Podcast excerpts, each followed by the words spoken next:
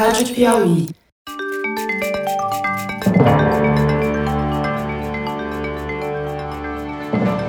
Opa! Eu sou José Roberto de Toledo e este é o Luz no Fim da Quarentena, uma coprodução da revista Piauí com a Rádio Novelo. Infectamos o canal do Foro de Teresina para discutir pesquisas científicas que ajudam a atravessar o túnel em que a pandemia nos meteu.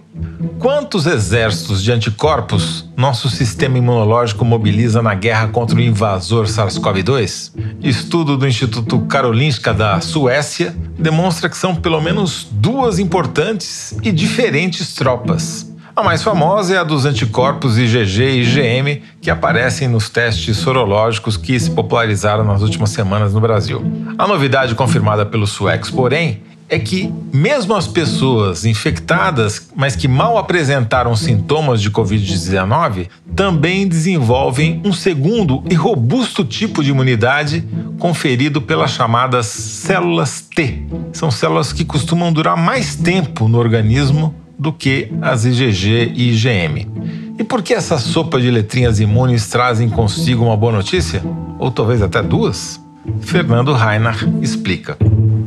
Fernando Reinach, estamos aqui de volta agora para falar de uma aparente boa notícia, um trabalho feito por pesquisadores de vários lugares, mas principalmente do Karolinska Institute da Suécia, que você me informou é um instituto que confere o prêmio Nobel aos cientistas do mundo inteiro. E é um estudo feito sobre imunidade, que investiga como o sistema imunológico responde ao SARS-CoV-2 e fez uma descoberta aparentemente importante. O paper ainda tem uma amostra pequena, você vai falar de todos os cuidados que a gente precisa ter para tirar conclusões sobre ele, mas ele é auspicioso porque mostra que mesmo pacientes com poucos sintomas ou nenhum sintoma tiveram resposta imune ao SARS-CoV-2 e uma resposta robusta, mas um tipo de resposta que é diferente daquela que a gente já está acostumado, que era o tal do IgG, do IgM, do IgA, que são os anticorpos que aparecem no soro das pessoas. Essa resposta imunológica que vocês chamam de celular, ela não tem nenhum teste comercial, digamos assim, que detecta esse tipo de imunidade. Por isso que seria uma boa notícia, que teria mais gente imune do que a gente imagina. Mas vamos começar do começo. Explica pra gente o que, que é o paper, pra gente começar a conversa. Bom, é o seguinte, é bem sabido que existem duas partes do sistema imune, ou seja, o exército do sistema imune tem duas grandes divisões, vamos supor assim. Uma são os anticorpos que estão no soro, que são as coisas que a gente mede. Mas tem uma parte da resposta do nosso corpo contra um invasor qualquer que a gente chama de resposta celular. Essa resposta ela está representada nas células, nos glóbulos brancos que existem no sangue. Então, quando você pega o sangue de uma pessoa, ele é vermelhinho. Se você centrifugar o sangue, no fundo do frasco vai ter uma bolinha vermelha, que são as hemácias, e vai ter uma camada branca em cima, que são os glóbulos brancos. Eles são chamados glóbulos brancos, não porque eles são brancos, mas quando eles são centrifugados, eles aparecem como uma camadinha branca. E na parte mais de cima do tubo sobra o soro, né, onde a gente mede o anticorpo. Esses glóbulos brancos, eles são parte do sistema imune também. Agora, eles são muito mais difíceis de estudar do que os anticorpos. Existem testes para estudar como eles funcionam, etc., mas que são complicados e não são assim comercialmente factíveis em grandes números. Então, esse trabalho, eles conseguiram caracterizar as células brancas, os linfócitos T do sangue das pessoas, de vários tipos de pacientes. Né? Então, eles pegaram 17 pessoas que tiveram uma forma aguda da doença, 10 pessoas de uma forma moderada, 26 pessoas que estavam sarando, 40 pessoas que tiveram casos leves e que estavam sarando, e 30 pessoas que eram parentes de doentes e que praticamente a maior parte não teve sintoma. Bom, aí o que eles fizeram? Daí você usa um, uma máquina chamada citômetro de fluxo. É como se fosse uma torneira onde sai um fiapinho de água tão fininho, tão fininho, mas tão fininho que só passa uma célula de cada vez. Então você pega esses glóbulos brancos, ainda vivos ou fixados depois da morte e tal, mas você não pode destruir eles, e você passa nesse fiozinho de água. E você tem um laser que aponta para esse fiozinho de água.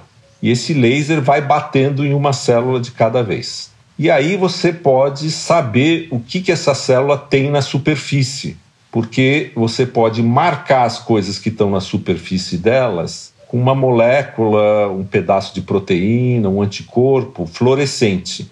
Aí, quando a molécula marcada com anticorpo fluorescente passa na frente do laser, ela emite luz, como qualquer coisa fluorescente. Aí tem um, uma espécie de uma câmera que fotografa. Daí vão passando essas células, ele fala: ops, peguei uma positiva, ops, peguei outra positiva, mais uma positiva, negativa, negativa, negativa, ops, uma positiva, negativa, negativa, ops, uma positiva. Então eu consigo contar células positivas e negativas para alguma coisa que, que é essa coisa que eu quero contar se as células têm ou não têm? Um são receptores na superfície que grudam pedaços do SARS-CoV-2. Então, eles sintetizam pequenos pedaços do SARS-CoV-2, de uma proteína, de outra proteína, vários. Marcam esses pedaços com uma molécula fluorescente. Essa molécula fluorescente gruda nas células T e você põe no cytômetro de fluxo. E daí você conta, pá, pá, vai passando, você fala, puxa, ó, tem 1% das células T do sangue dessa pessoa que gruda essa molécula aqui. E depois eu falo, bom, agora vamos ver se ela tem um marcador na superfície que mostra que ela está ativada. Aí você mistura um anticorpo contra esse marcador que também é fluorescente. Daí você conta de novo. Daí aparece, pumba, contei uma, duas, três, quatro. Bom, essa caracterização das células T, ela é bem conhecida, porque a gente sabe quantas células T estão ativadas, quantas elas não são ativadas, o que, que elas precisam ter na superfície para serem ativadas, etc.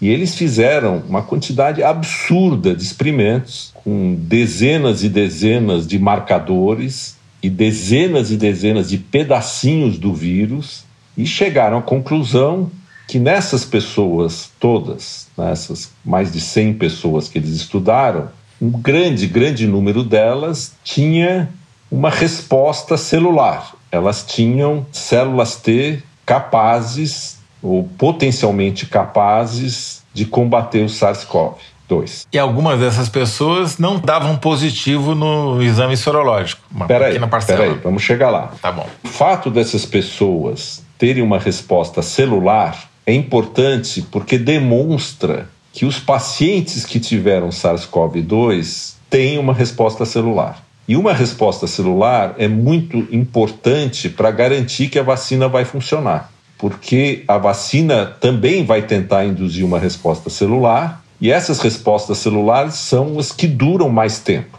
Então, o uhum. fato das pessoas terem uma resposta celular garante ou aumenta a probabilidade de a gente ter uma vacina muito boa no futuro.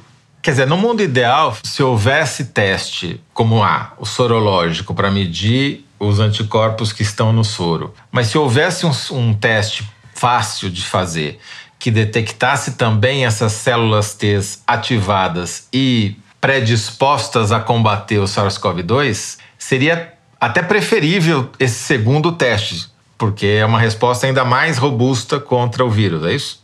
É, exatamente. O ideal era você testar todas as pessoas e saber, você tem a resposta humoral só ou você tem só a celular? Não, você tem só a celular e não tem o humoral. Não, você tem o humoral e não tem a celular. Será que todas as pessoas que têm o humoral têm a celular? Como é que é essa combinação? Tá certo? Quando você fala humoral, é porque o outro nome do soro é humor. Exatamente, é. Então, tá, a resposta o moral é os anticorpos. Né?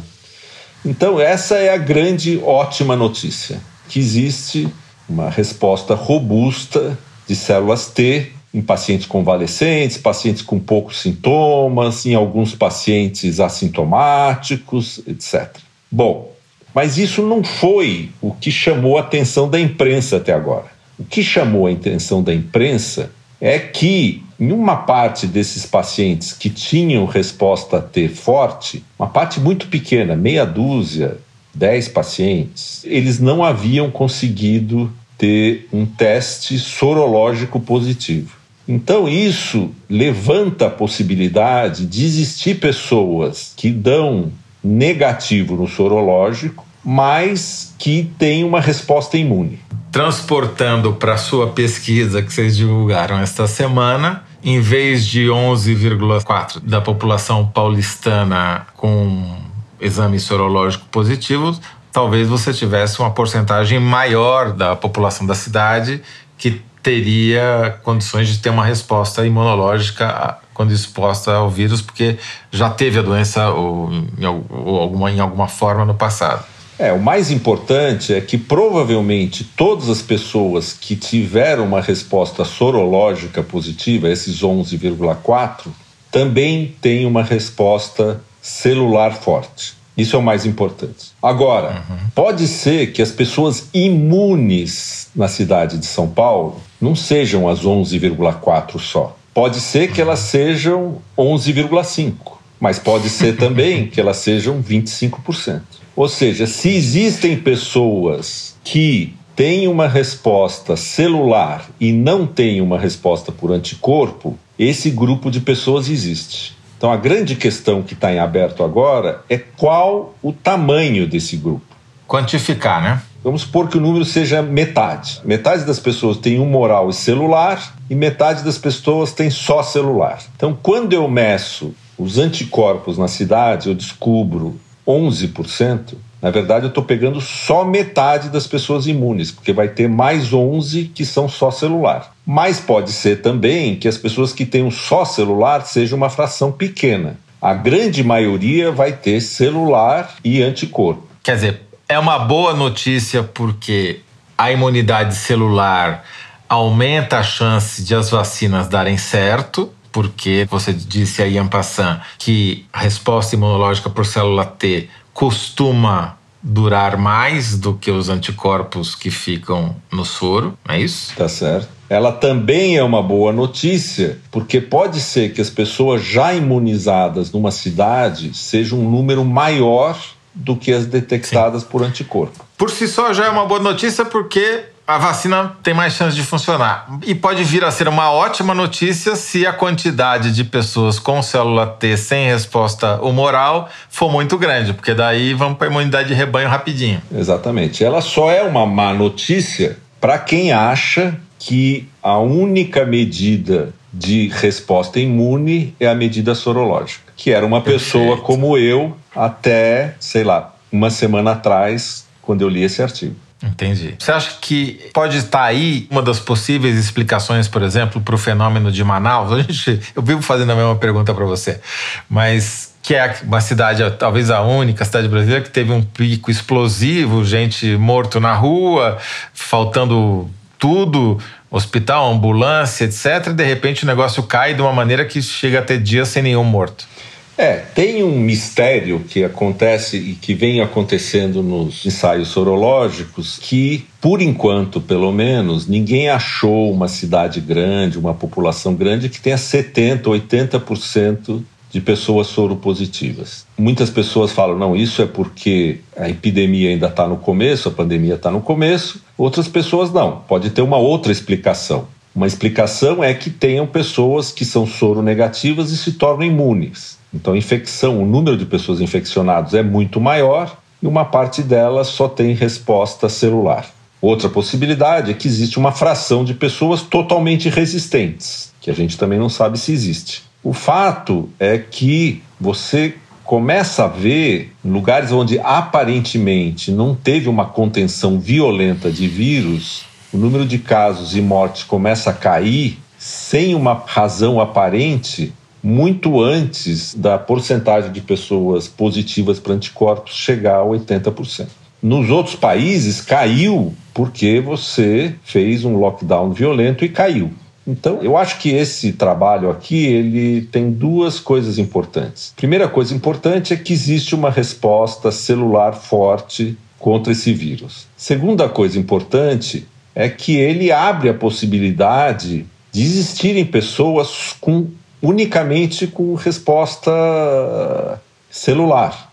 Então você vai ter um número maior de pessoas infectadas do que a gente imagina, e você vai ter fenômenos tipo imunidade de rebanho antes do que você esperaria. Perfeito. Só para deixar claro, esse daqui é um, esse estudo é um pré-print, ou seja, ele não foi revisado pelos pares ainda. Então é bom ter cautela quanto a isso. Porém, é um instituto super qualificado. Mais do que isso, você estava dizendo, são pesquisadores respeitados também, né? Fernando, muito obrigado mais uma vez. Um abraço, hein? Até a próxima. Este foi Fernando Reinhardt, professor titular de Bioquímica da Universidade de São Paulo e cientista residente do nosso podcast. O Luz no Fim da Quarentena é uma coprodução da revista Piauí com a Rádio Novelo. A coordenação e edição são da Paula Scarpim, da Evelyn Argenta e do Vitor Hugo Brandalize. Este episódio teve o apoio de produção de Clara Relstad. A identidade sonora é da Mari Romano. Quem finaliza o programa é o João Jabassi e a coordenação digital é da Kelly Moraes. Yasmin Santos e Emily Almeida fazem a distribuição nos tocadores e nas redes sociais. A identidade visual é da Paula Cardoso e o Motion Graphics é da Renata Buono. Eu sou José Roberto de Toledo. Até o próximo episódio. Tchau!